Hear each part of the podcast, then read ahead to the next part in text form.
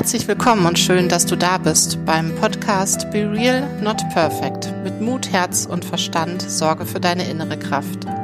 Mein Name ist Nadine Klute-König. Ich bin Heilpraktikerin für Psychotherapie und ich freue mich so sehr, dass du heute da bist und mir ein wenig deiner Zeit schenkst. In diesem Podcast geht es rund um Themen aus der Psychologie, Psychotherapie und auch Psychosomatik, um Stress, Ängste und auch Traumata. Es geht darum, deine Emotionen zu verstehen, mit Gefühlen umzugehen und dich auch so annehmen zu können, wie du bist. Entdecke mit mir gemeinsam transformative Wege zur mehr Selbstakzeptanz und erfahre, wie du durch professionelle Unterstützung eine Verbesserung deiner Lebensqualität finden kannst. Sei echt nicht perfekt. Das ist mein Motto auf dieser Reise zur inneren Stärke und zum inneren Wohlbefinden und ich wünsche dir jetzt ganz viel Spaß beim Zuhören. Ja, hallo und herzlich willkommen dann nochmal zu der neuesten Folge und auch zu der ersten Folge im neuen Jahr in 2024. Und äh, ich hoffe, du bist gut ins neue Jahr gestartet. Und ich freue mich total, dass du mich heute so ein bisschen begleitest wieder und mir ein bisschen zuhörst. Ähm, ja, es geht heute das ganze Thema unerfüllter Grundbedürfnisse und ähm, ja, das ist oft ein ganz, ganz mutigen Wandel bedarf, ähm, tief verwurzelte Glaubenssätze zu verändern und auch gucken wir uns an, warum das eigentlich häufig so schwierig ist. Und ja, wir entlarven so ein bisschen auch da den Mythos, ähm, dass es ja angeblich so einfach sei, seine Überzeugung zu ändern und Ganz viele von euch kennen das bestimmt. Man versucht das, man hört irgendwelche Affirmationen oder gerade in Social Media bekommt man das ja sehr häufig um die Ohren gehauen sozusagen, dass man nur seine Glaubenssätze ändern soll und sein Mindset verbessern soll und dann kann sich alles ganz schnell verändern. Und der ein oder andere wird sicherlich schon festgestellt haben, dass das häufig eben nicht so einfach ist. Und ja, da möchte ich heute so ein bisschen mit euch eintauchen und schauen, warum das eigentlich so schwierig ist und wo da die Hintergründe sind. Und ich möchte so ein bisschen mit euch in diese komplexen ja, Muster eintauchen, die eben oft in unerfüllten Grundbedürfnissen aus der Kindheit verwurzelt sind und die daherkommen oder die sich daraus entwickelt haben.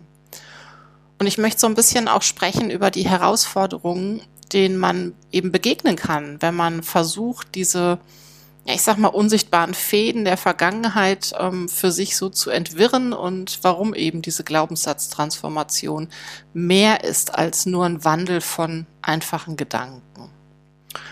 Und diese Podcast-Folge soll dir vielleicht auch als kleine Einladung dienen zur Selbstreflexion, sich auch mal mit den eigenen Schatten auseinanderzusetzen und sich denen zu stellen und erstmal darüber bewusst zu werden, auch ähm, ja, warum wir eigentlich so handeln, wie wir handeln in Situationen.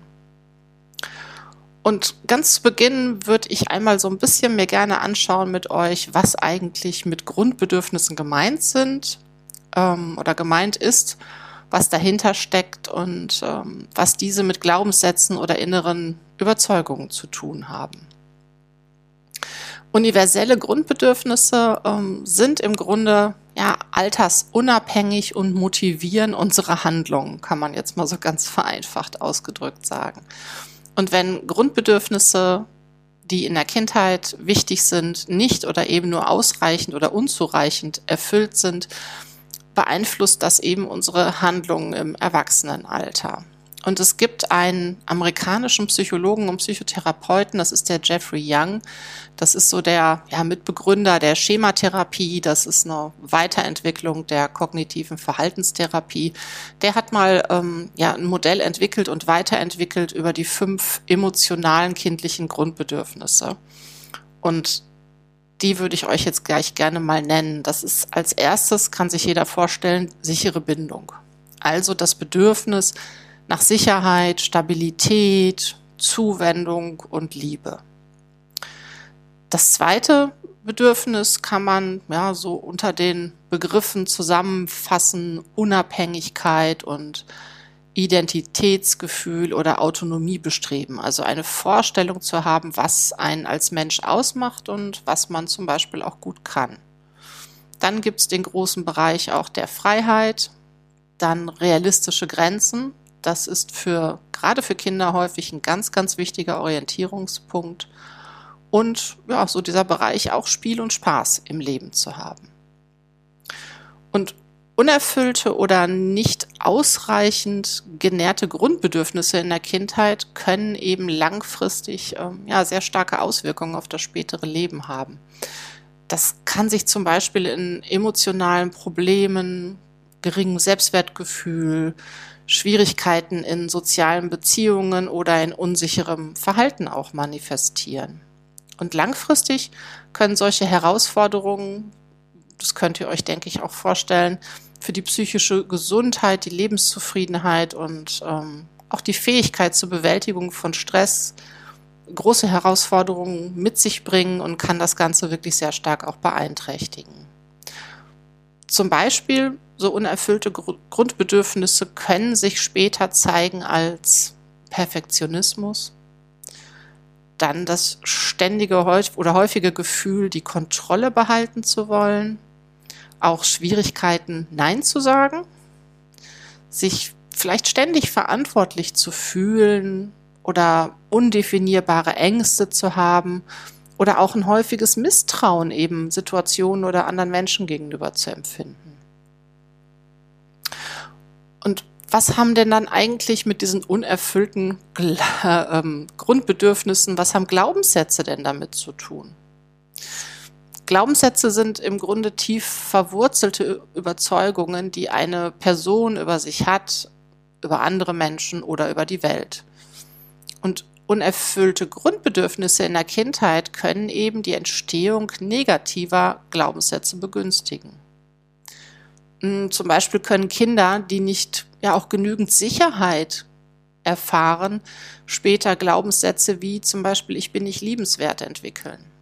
Und diese Überzeugungen, die beeinflussen natürlich ganz stark das Selbstbild und können ja definitiv zu emotionalen Herausforderungen im Erwachsenenalter führen, indem sie im Grunde das Verhalten, was man selbst hat und auch die Interaktion mit anderen eben beeinflussen.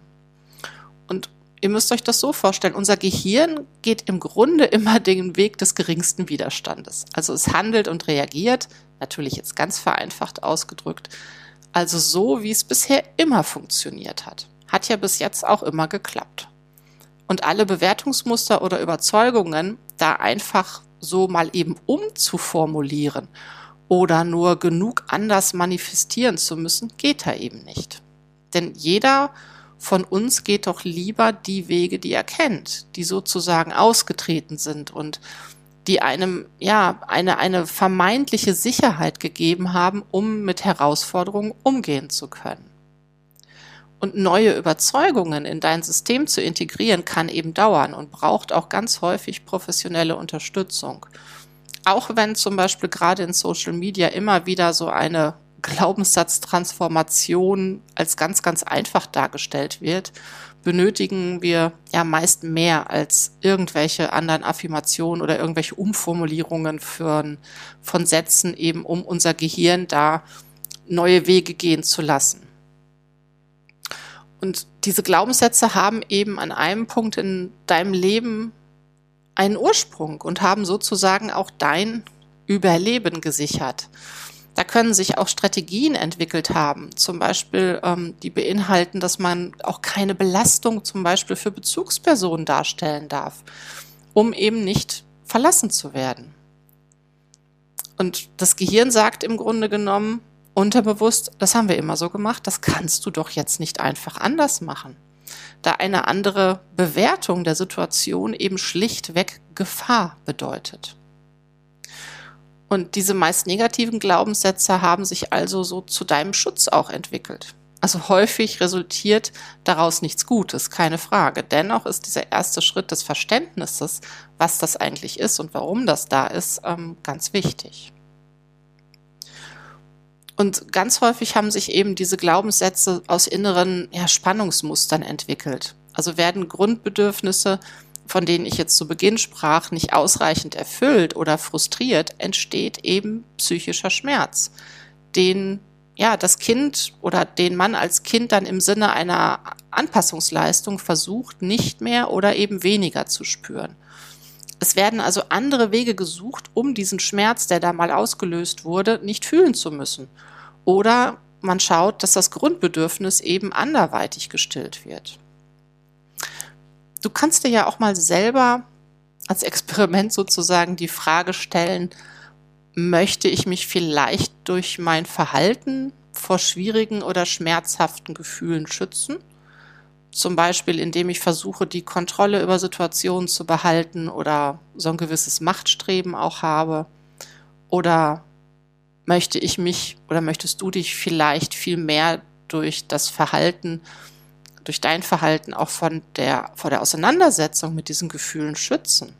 Also hast du da vielleicht eine Art von Vermeidung auch schon in deinen Handlungsabläufen etabliert, um eben in schwierigen Situationen nicht mit diesen Gefühlen in Kontakt treten zu müssen? Oder passt du dich vielleicht viel zu sehr an die Wünsche anderer an? Stellst du deine eigenen Bedürfnisse zurück, um dich vor belastenden Gefühlen zu schützen? Also hast du Angst, allein zu sein, nicht wertgeschätzt oder dich angenommen zu fühlen, zu fühlen, wenn du deine Wünsche äußerst? Mm es ist ja, im Grunde ist es so bei Eltern oder auch andere Bezugspersonen, die versuchen ja immer irgendwie aus ihrer Sicht, aus ihrem Kontext in der Situation irgendwie das Beste hinzubekommen. Aber jeder macht Fehler und Dinge falsch und die eben nicht richtig gut laufen. Und da sind zum Beispiel auch solche Dinge wie, wenn Eltern oder andere Bezugspersonen zwar meist da waren und man ja als Kind auch gut versorgt wurde, körperlich, bekam, aber eben wenig zum Beispiel gefühlte Wärme, liebevolle Blicke oder Gesten, dann kann das, wie sich jeder denken kann, später Schwierigkeiten geben, eben, dass wichtige Beziehungen gehalten werden können, weil man immer im Grunde Angst hat, verlassen zu werden. Mm, oder war man zum Beispiel als Kind oft allein oder hast du dich oft allein gefühlt, materiell gut versorgt zu sein? Ja, es wurde alles geregelt, aber trotzdem, es fehlte an emotionaler Tiefe und auch das hat natürlich später Auswirkungen. Oder auch zum Beispiel, das Beispiel fällt mir noch ein, wenn die Eltern sehr vorsichtig und ängstlich waren und überbeschützen und behüten und ähm, da versuchen, alles fernzuhalten und dass, es, dass, dass das Kind nicht hinfällt, sich wehtut, keine Frage, hat das natürlich auch Auswirkungen aufs spätere Leben. Und da können sich dann solche Dinge entwickeln, wie dass man häufig zum Beispiel Befürchtungen oder Sorgen bezüglich Krankheiten oder möglichen Katastrophen hat und dass man gar nicht weiß, wie man mit unerwarteten Problemen oder Schwierigkeiten oder ähnlichem eben umgehen soll. Oder das kennen auch ganz viele von uns, dass Eltern eben oder Bezugsperson oder Schule auch ähm, hohe Leistungen zum Beispiel erwarten und wenn das nicht da ist, erntet man oder hat man oft Kritik geerntet anstatt Lob und man kommt dann später in so eine Situation, dass man denkt, man ist weniger talentiert und kann ja den Ansprüchen der anderen oder dem meinem drumherum auch gar nicht standhalten. Dann zum Beispiel als Beispiel auch noch Eltern oder Bezugspersonen nehmen oder Namen auf die eigene Gefühlswelt oder die Gefühlswelt des Kindes, auf die Bedürfnisse und die Wünsche auch wenig Rücksicht. Man musste also funktionieren, dass es so in die Umstände passte. Und daraus kann später halt häufig werden, dass man zum Beispiel Führung lieber anderen überlässt oder dass es einem an Klarheit fehlt, was ich eigentlich brauche und was ich eigentlich will. Und man übernimmt vielleicht auch ungern die Verantwortung und fühlt sich so ein bisschen in zweiter Reihe wohler und auch in Beziehungen lasse ich lieber die anderen bestimmen und ich kann schwer für mich dann in dem Moment natürlich was einfordern. Das sind nur so ein paar Beispiele, was eben damit gemeint ist mit unerfüllten Grundbedürfnissen und welche Auswirkungen das später dann im Leben haben kann. Und ich glaube auch so ein bisschen wird vielleicht deutlich, dass die Realität dieser Glaubenssatztransformation komplex und herausfordernd ist, weil wenn sich aus den, wie gesagt, aus den gerade aus den Beispielen Sätze hervorbilden, wie ich bin nicht gut genug, ich bin sowieso zu blöd, ähm, ich bin nicht wichtig, meine Gefühle zählen nicht, ähm, ich kenne auch keine Grenzen vielleicht, ich habe keine Distanz, ich habe keinen Respekt vor anderen und und und dass wenn sich aus diesen Situationen solche starken Glaubenssätze entwickeln, dass man die nicht mal eben umformulieren und implementieren kann. Ich glaube, das kann sich jetzt jeder ganz gut vorstellen. Und im Grunde ist das ja so, dass wir erst nach so einer richtig korrigierenden emotionalen Erfahrung das schaffen, innere Überzeugungen zu verändern und dass wir dann auch erst bereit sind, neue Pfade und neue Wege eben entstehen zu lassen und zu gehen. Und bei der Entstehung solcher definitiv nicht hilfreichen und sehr kritischen Glaubenssätze sind eben nicht nur Eltern beteiligt. Das kann eben ganz vielfältige Bereiche umfassen, also auch Kita, Schule, Lehrer, Ausbildung, Freundeskreis. Und häufig lernen Kinder aber durch Eltern, Geschwister, Freunde und so weiter. Und eben, die lernen an diesen Modellen den Umgang mit Emotionen und mit Regulation und mit Bedürfnissen und übernehmen diese eben unbewusst für sich. Hm, wenn man dann auf der anderen Seite sich mal anschaut, so ein widerstandsfähiger Mensch, also ein resilienter Mensch, ich denke, mit Resilienz kann jetzt mittlerweile jeder was anfangen, das hat man ja schon ganz häufig den Begriff gehört, also wie widerstandsfähig man eben ist. Ähm, und ein resilienter Mensch, der ist eben in der Lage, zum Beispiel seine Schwächen und Stärken zu kennen, aber die auch zu akzeptieren. Also der schätzt sich wert und kann seine Bedürfnisse und Gefühle annehmen, ohne sie zu verurteilen. Der kann sich aber auch sorgen und auch seine Mitmenschen in dem, im Blick haben und kann auch für andere da sein, ohne sich selbst zu vergessen.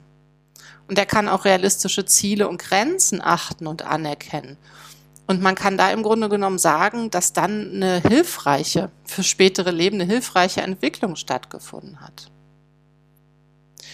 Und diese, diese Glaubenssätze, da liegt so ein bisschen auch, oder da liegt die Theorie des inneren Kritikers eben so ein bisschen dahinter. Und die beleuchtet im Grunde die negativen Bewertungen unserer Selbstwahrnehmung. Also dieser innere Kritiker, diese Glaubenssätze, das ist wie ein unsichtbarer Begleiter, der sehr, sehr oft von Selbstzweifeln genährt wird.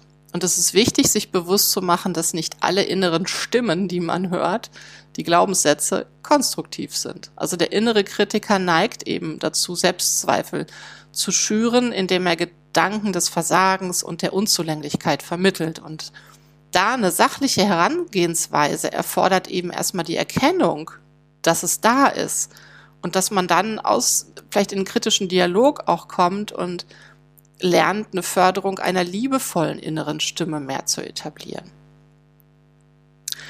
Mm, du kannst auch mal nachfühlen, wie sich zum Beispiel so Gegenbotschaften zu negativen Glaubenssätzen für dich anfühlen. Ähm, vielleicht spürst du da zum Beispiel auch einen Widerstand und denkst, dass du das im Grunde gar nicht erreichen kannst. Also so Sätze wie ich bin bedingungslos annehmbar und wertvoll und ich weiß, meine Bedürfnisse und Gefühle sind wichtig und ich muss mich darum kümmern.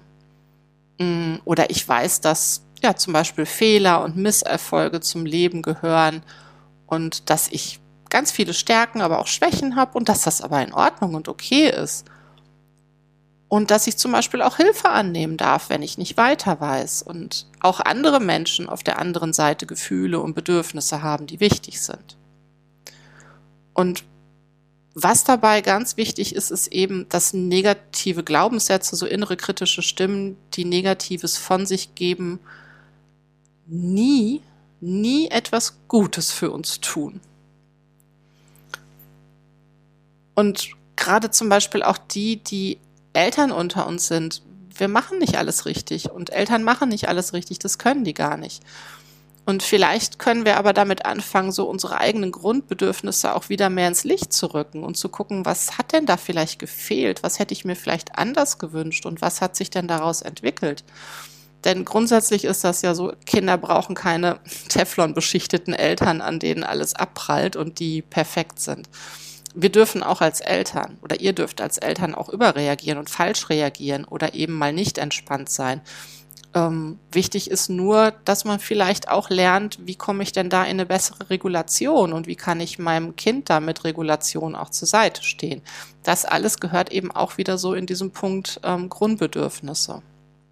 Und ganz viele erwachsene Menschen schauen eben durch so eine Art Brille auf Herausforderungen, die im Leben nun mal da sind. Und weil wir irgendwann durch diese nicht erfüllten Grundbedürfnisse und durch die daraus entwickelten Glaubenssätze eben gelernt haben, Situationen so zu bewerten und so durchs Leben zu gehen. Und mit Unterstützung ist es aber absolut möglich, negative Glaubenssätze ähm, ja und unseren inneren negativen Kritiker auch in Schach zu halten und ihn in seine Schranken zu verweisen und uns auch als Erwachsene immer noch im Nachhinein zu kümmern um unser eigenes inneres verletztes Kind und das auch nachträglich noch zu versorgen. Ja, vielleicht ist es ein bisschen klarer geworden, warum Glaubenssätze und innere Überzeugungen oft so mächtig sind ähm, und sie eben nicht mal ebenso veränderbar, veränderbar sind, meist eben da auch nur mit Hilfe und Unterstützung. Und ich glaube, in der nächsten Folge würde ich mir dann nochmal gen etwas genauer den ganzen Part des inneren Kritikers anschauen.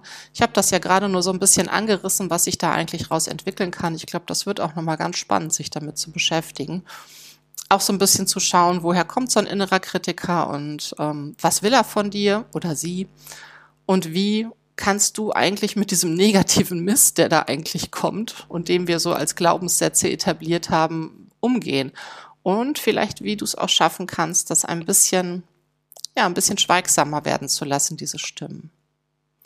Genau, und wenn ihr Fragen dazu habt zu dem ganzen Thema, dann schreibt mir sehr gerne eine Nachricht. Alle Infos sind selbstverständlich unten in den Show Notes. Schaut auch gern bei Instagram vorbei. Auch da könnt ihr mit mir in Kontakt treten und ja. Ich freue mich dann auf die nächste Folge und wünsche euch nochmal einen wunderschönen Start ins neue Jahr und ähm, wir hören uns dann ganz bald. Eure Nadine.